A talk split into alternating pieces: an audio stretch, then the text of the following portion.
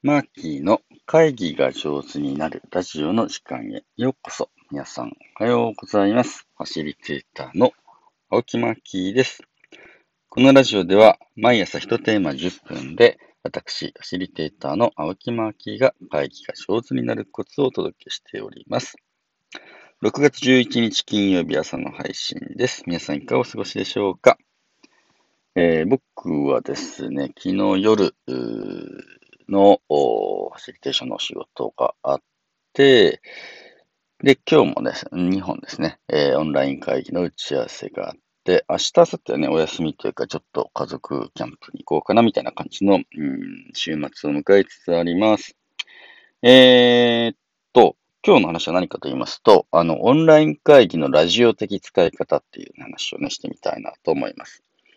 で、昨日の、あのー、ファシリテーションをした事業者さん、えー、まあ、ビジネスをやってる社長さんたちの会で、ファシリテーション、オンライン会議のファシリテーションみたいな話をね、え、一緒にしている流れで、うん、オンラインでやることの良さ、で、やっぱりリアルの方が全然人と人とのつながりが取れる感じがするので、オンラインの良さって何なんだろうねみたいな話をしたときに、まあ、一つ可能性としてあるのはね、オンライン会議をラジオ的に使うと。社内ラジオみたいな感じでね、使ってる例があるんだよっていうのをパッとね、思い出して、そんな話をしてみようと思います。で、これはですね、あの、僕がお付き合いのある IT 関連の会社さんの例で、えそこはね、3つほど事業所、4つかあ、国内外含めて4つほど事業所があるんですけれど、その4つの事業所で、まあ、総勢5、60人がね、お仕事をされています。でね。で、なんだろう、社内インタビューみたいな感じで、あの、オンラインのリモートワークも増えてね、お互いの様子がわからないとか、誰が何、どんな人かちょっとわかりにくくなってきてるんだね。で、新入社員が入ったとしても、新入社員をみんなで感想言会もないし、この人がどの人みたいなのがちょっとわかりにくくなっていて、で、その会社さんではですね、あの、この人どんな人みたいなね、あの、社内ラジオみたいなやつをやるんですね。で、オンライン会議ツールで、まあ、あの、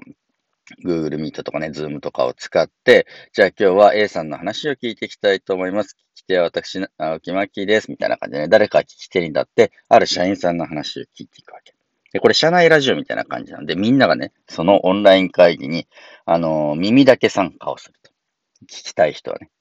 で、えー、流し聞きをするというふうな感じで、A さん、あの、会社の仕事って朝何時からやってるんですか？いや、もう私朝早い方でね、5時半からやってますよ。あ、そうなんだ、みたいな感じで、朝ごはんってどんな感じで食べるの？みたいな感じでね。まあ、たわいもないこととか、最近仕事やってて大変なことありますか？とかで、あの、ここだけの話、社員の誰かさんで 一番感謝を伝えたい人誰ですか？みたいな感じでね、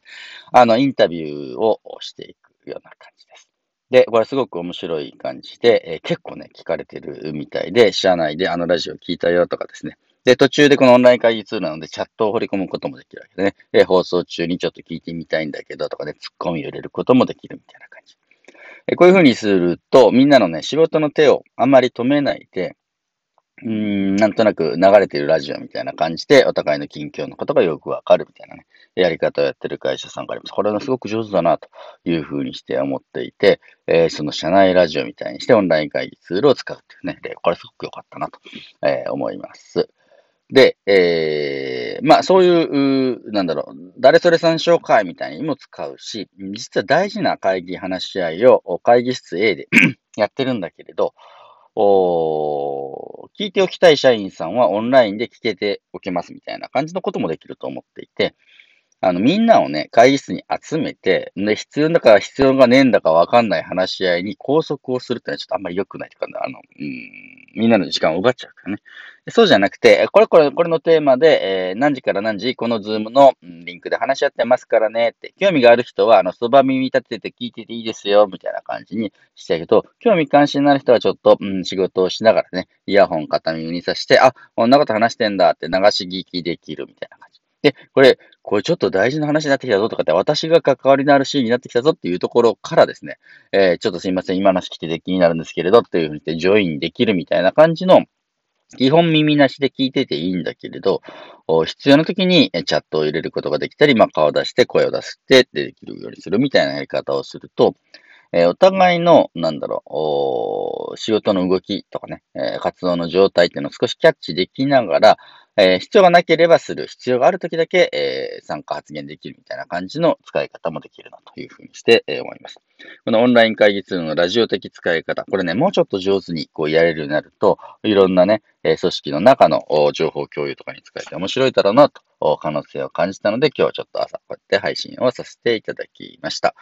えー、金曜日、うん、花金でございますね。僕、新聞をちょっと今見ると、緊急事態宣言は20日に一応解除の公算が大きいと。まあ、ようやく収まってきたというふうな感じですね。第4波ご苦労様でございましたというふうな感じです。えー、地方欄に目を向けるとですね、淡路島は、えー、島内の、うん、海水浴場はこの夏も全面、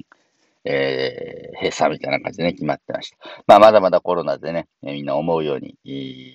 動けないところもあると思いますけど、だからちょっと声掛け合って、助け合ってですね、一緒に乗り越えていけたらな、なんて思っております。それでは皆様、良い週末をお過ごしください。ファシリテーターのマーキーでした。